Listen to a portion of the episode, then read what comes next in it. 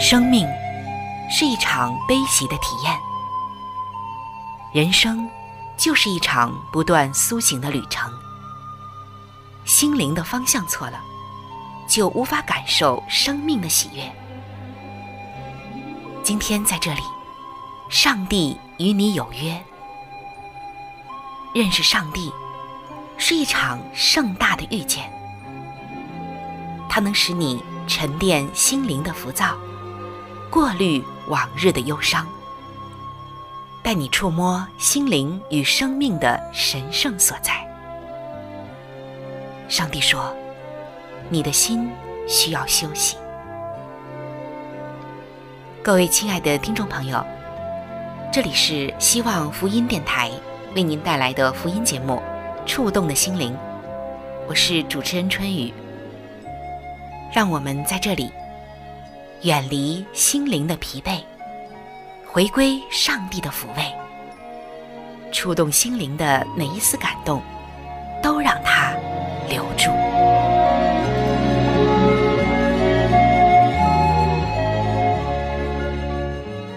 各位亲爱的弟兄姐妹，平安！欢迎来到触动的心灵，我是主持人春雨。亲爱的弟兄姐妹，你有没有发现，在我们的生活中会遇到两种人，一种是消极的人，还有一种是积极的人。但是消极的人啊，有的时候似乎也有他们的小聪明。什么小聪明呢？就是很多人发现，消极的人。是最擅长找借口来合理化自己的行为的，而这种习惯演练久了，火候纯熟了，不但可以拒之以理说服别人，甚至还能够诓哄自己。有一位职员就曾经写信给他的处长，报告他工作处境的艰难。他说：“要和广大的群众建立接触点，越来越显得困难了。”春天，他们忙着为车子打蜡；夏天，他们忙着外出度假；秋天，他们忙着观赏足球大赛；而冬天，他们会粘在电视机上。我还能做什么呢？找个理由来说，就说明功课不佳，仿效上面的借口，读起来啊，满口都是很顺的。春天百花开得艳，夏日炎炎正好眠。秋高气爽郊游去，冬季严寒伤脑筋。一年三百六十五日，天天不是读书天。我们看到懒惰人不肯劳力工作或者读书，还能找到什么锦囊妙计开脱自己呢？他们会说：路上有猛狮，街上有壮狮。为工作而丧生，划不来，留在家里最安全。所以说，懒惰人的原因是什么呢？我们真的忙到累到没有时间，不想做吗？还是面对的事情和人让我们觉得真的那么难吗？其实，只有想与不想的问题，没有懒与不懒的问题；只有爱与不爱的问题，没有借口不借口的问题。我们来看耶稣，他是不是很忙，忙到没有时间来应对大批的民众对他的需求呢？我们看到圣经描写到，有一天下班的时间已经过了，但还有大量的群众缠住耶稣，求他帮助。那你想想，耶稣会找什么样的借口来打发这些群众呢？早上，他听见约翰被斩头的消息。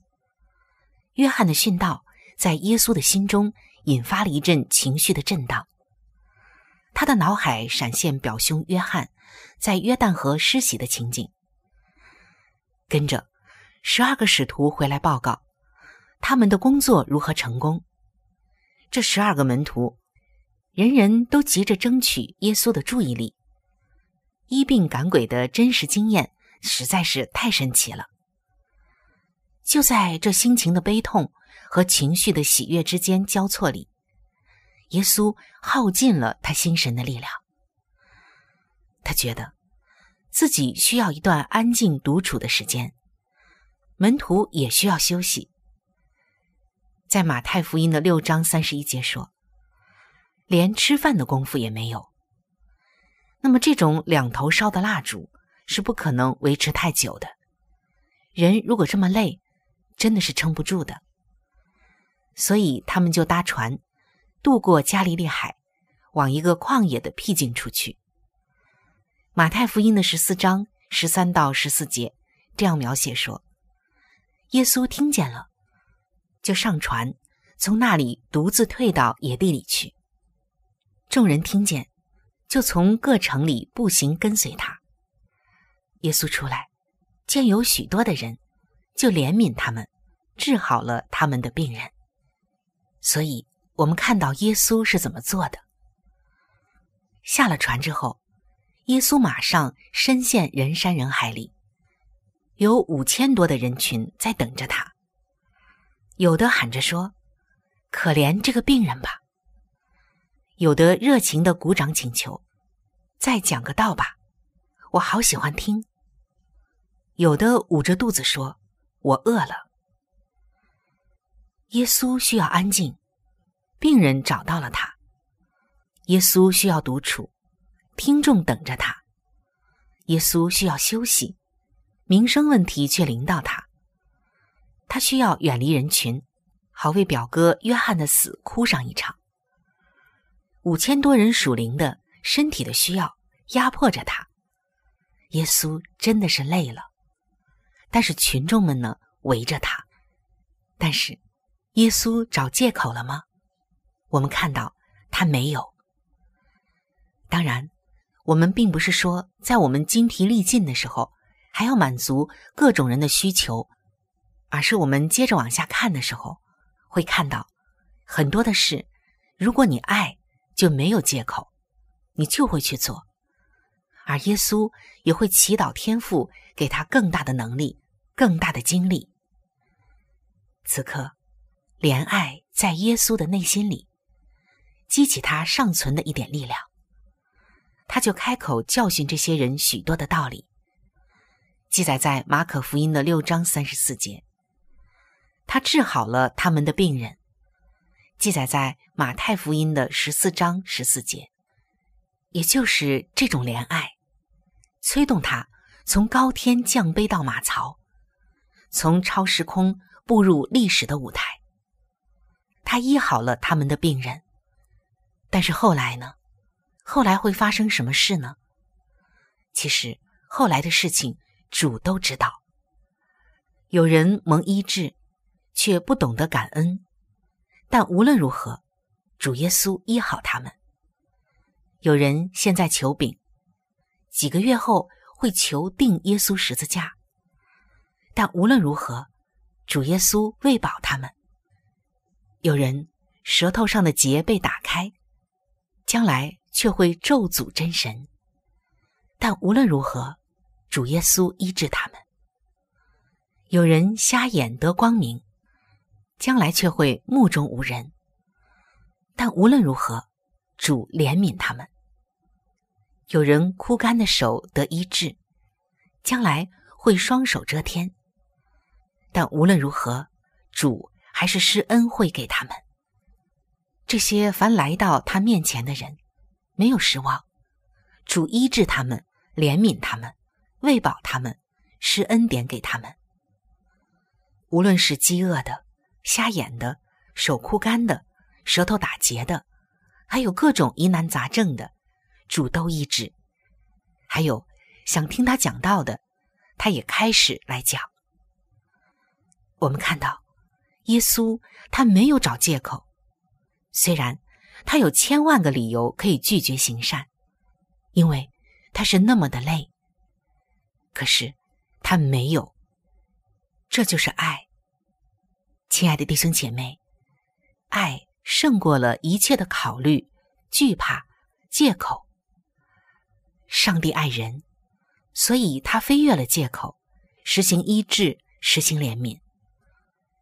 今天我们也看到，爱主的人也不找借口。布道就是冒了没人觉知的危险，但无论如何布道吧。盼望就是冒了失望的危险，但无论如何盼望吧。尝试就是冒了失败的危险，但无论如何尝试吧。爱就是冒了被拒绝的危险。但无论如何，爱吧。服侍就是冒了被误会的危险，但无论如何，服侍吧。饶恕就是冒了被重复欺负的危险，但无论如何，饶恕吧。温柔就是冒了被藐视的危险，但无论如何，温柔吧。我们看到借口。在耶稣基督无限的慈怜里，被纯洁的爱已经燃烧尽尽了。今天的你有没有真爱呢？对你的家人，对你热爱的事业，对上帝的侍奉，你有没有真爱呢？如果有真爱，就不会有那么多的借口来给自己找理由，而说明自己为什么曾经伤害了家人，为什么怠慢了工作。除非是一些特殊的原因，否则我们最擅长的找借口，其实就是来合理化自己原来不合理的行为。我们看到，在耶稣这里，他的爱永远不变，不管我们是讨他的喜悦，还是不讨他的喜悦，也不管我们是顺服他还是背逆他，也无论耶稣是疲劳还是不疲劳。更无论他是被人拥戴还是被人逼迫，他对我们的爱永远不变，浓度也永远不变。在他的身上，我们看到了一件事情，这个事情叫做“爱既完全，就把借口除去”。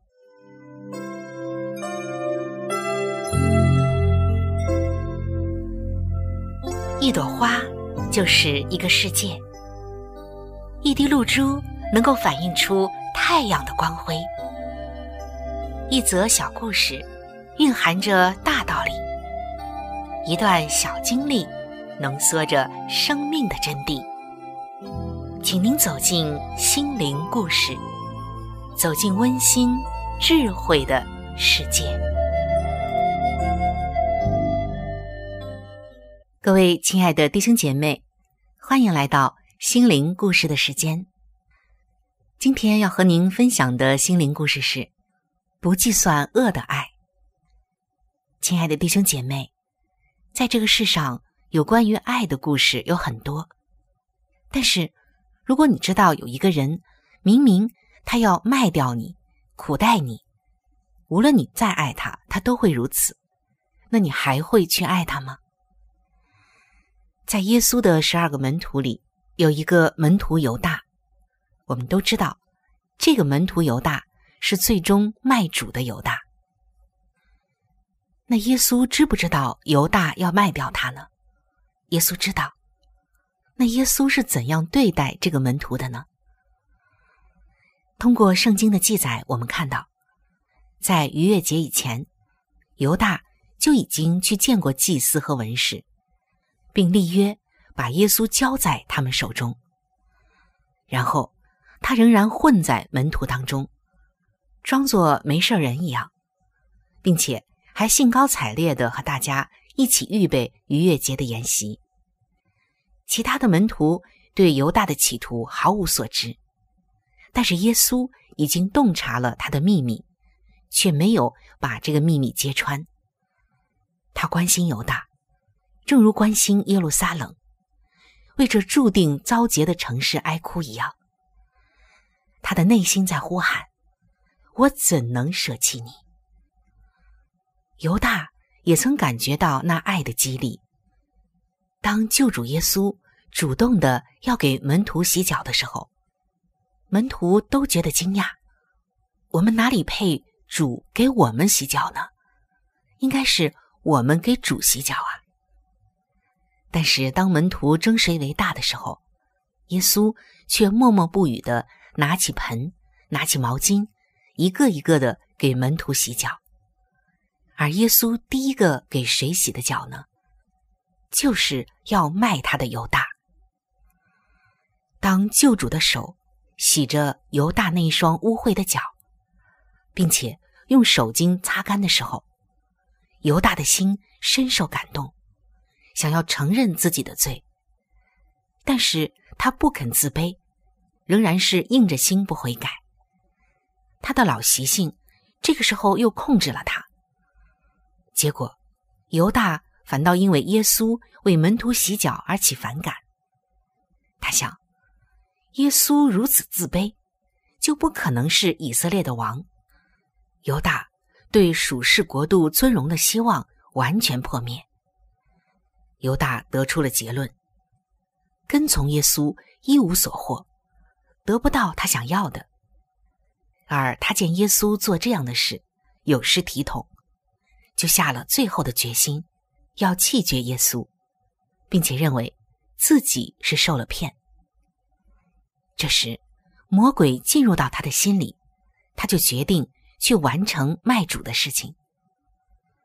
而犹大在拣选坐席的位置时，企图把自己列为第一名，但是耶稣却甘愿作为仆人，来先洗他的脚。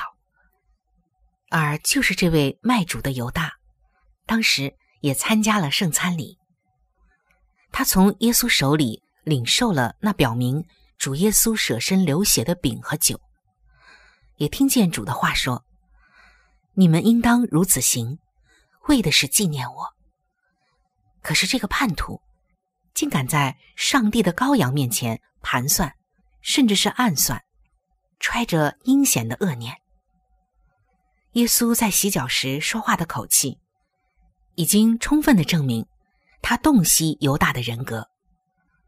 耶稣说：“你们是干净的，然而不都是干净的。”这句话使这个假门徒确知耶稣已经洞悉了他的奸计。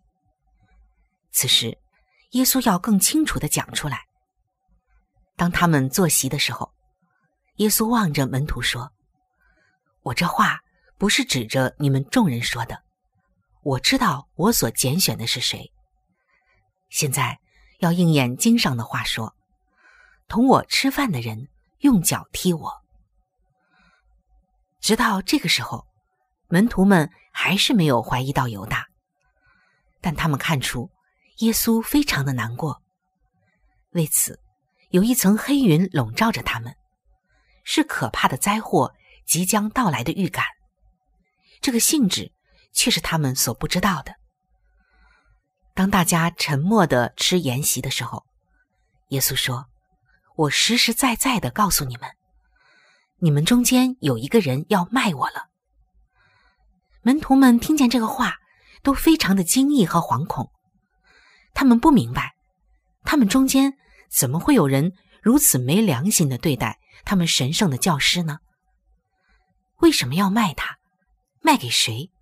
谁会生出这种恶念头呢？主一直是那么关心他们，他们中间总不至于有人要卖主吧？门徒们既明白耶稣这句话的意义，也记得耶稣所说的话是何等的真实，他们心中惧怕，就怀疑起自己来。他们在想，会不会我是这个人呢？他们开始醒察己心。一个一个的问耶稣：“主，是我吗？”唯有犹大坐在那里默不作声。耶稣回答说：“同我站守在这盘子里的，就是他要卖我。人子必要去世，正如经上指着他所写的。但卖子的人有祸了，那人不生在世上倒好。”而当门徒们问：“主是我吗？”这个时候。门徒们都严密的彼此注视着每个人的脸色，所以犹大的沉默就使大家的视线都集中在他身上。在大家发问和表示惊讶、混乱的情形中，犹大没有听见耶稣回答的话。现在，他为了要避免众门徒的注意起见，就像其他的门徒一样，问耶稣说：“拉比，是我吗？”耶稣严肃的回答说：“你说的是。”犹大因为自己的阴谋被揭露，惊异慌乱，就赶紧起来想离开楼房。而当他转离耶稣，走到外面的黑暗中，这对他来说，真的就是夜间了。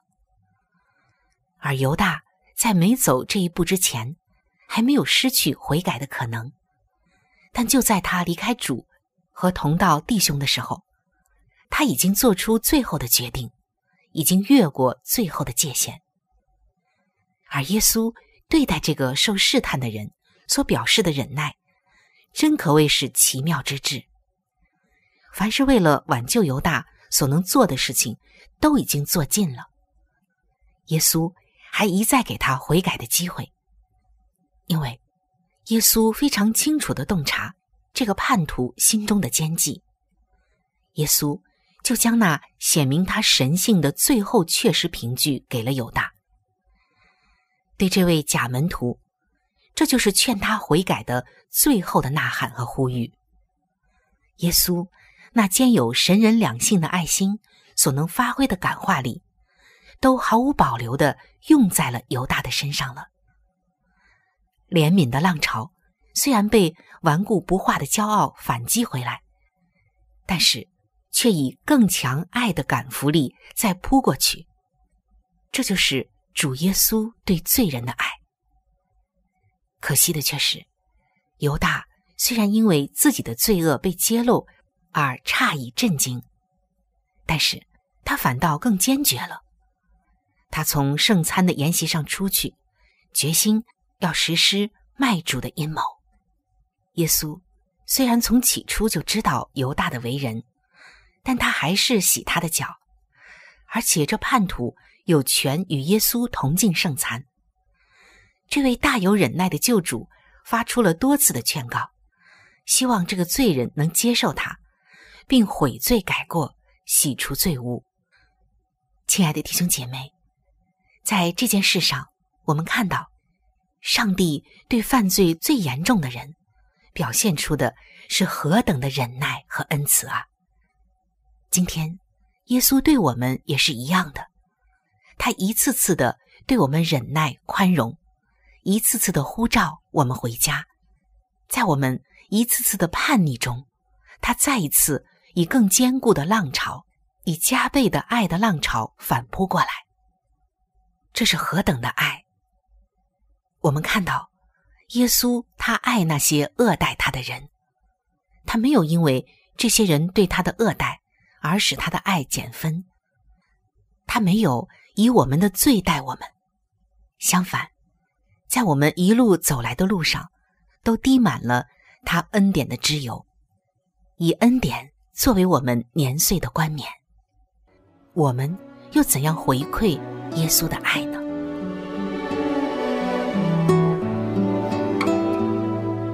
主，如果我是一棵树，就请你修剪我。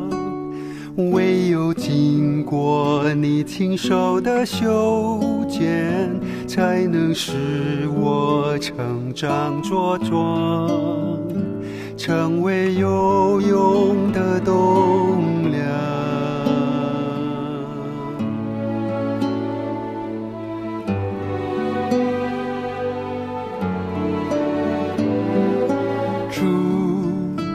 如果我是一块石头。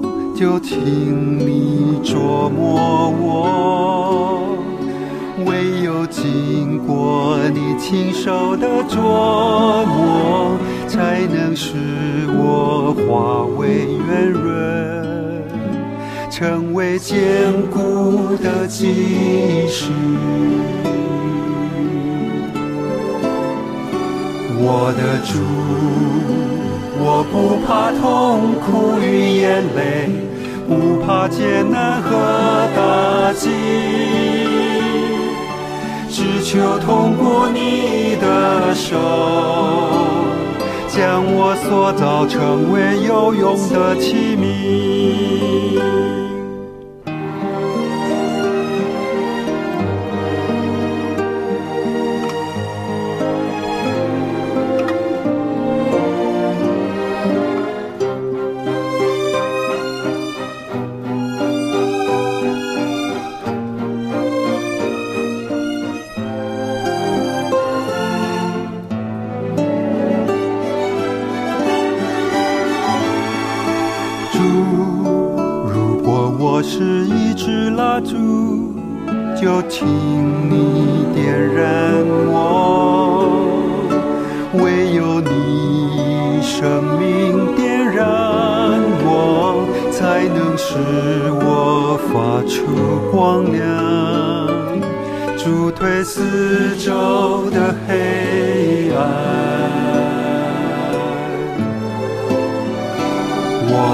我的主。我不怕痛苦与眼泪，不怕艰难和打击，只求通过你的手，将我塑造成为有用的器皿。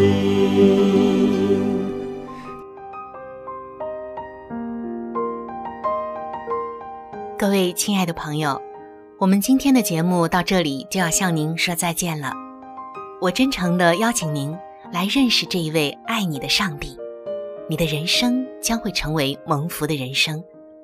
在我们这里，也为您预备了圣经，还有来帮助您来了解基督教信仰的资料，都是可以免费的赠送到您的手中的。如果您需要，或者是想和我联系的话，那我是非常的欢迎您能够写信，或者是发电邮给我。来信请寄：香港九龙尖沙咀山林道二六杠二八号。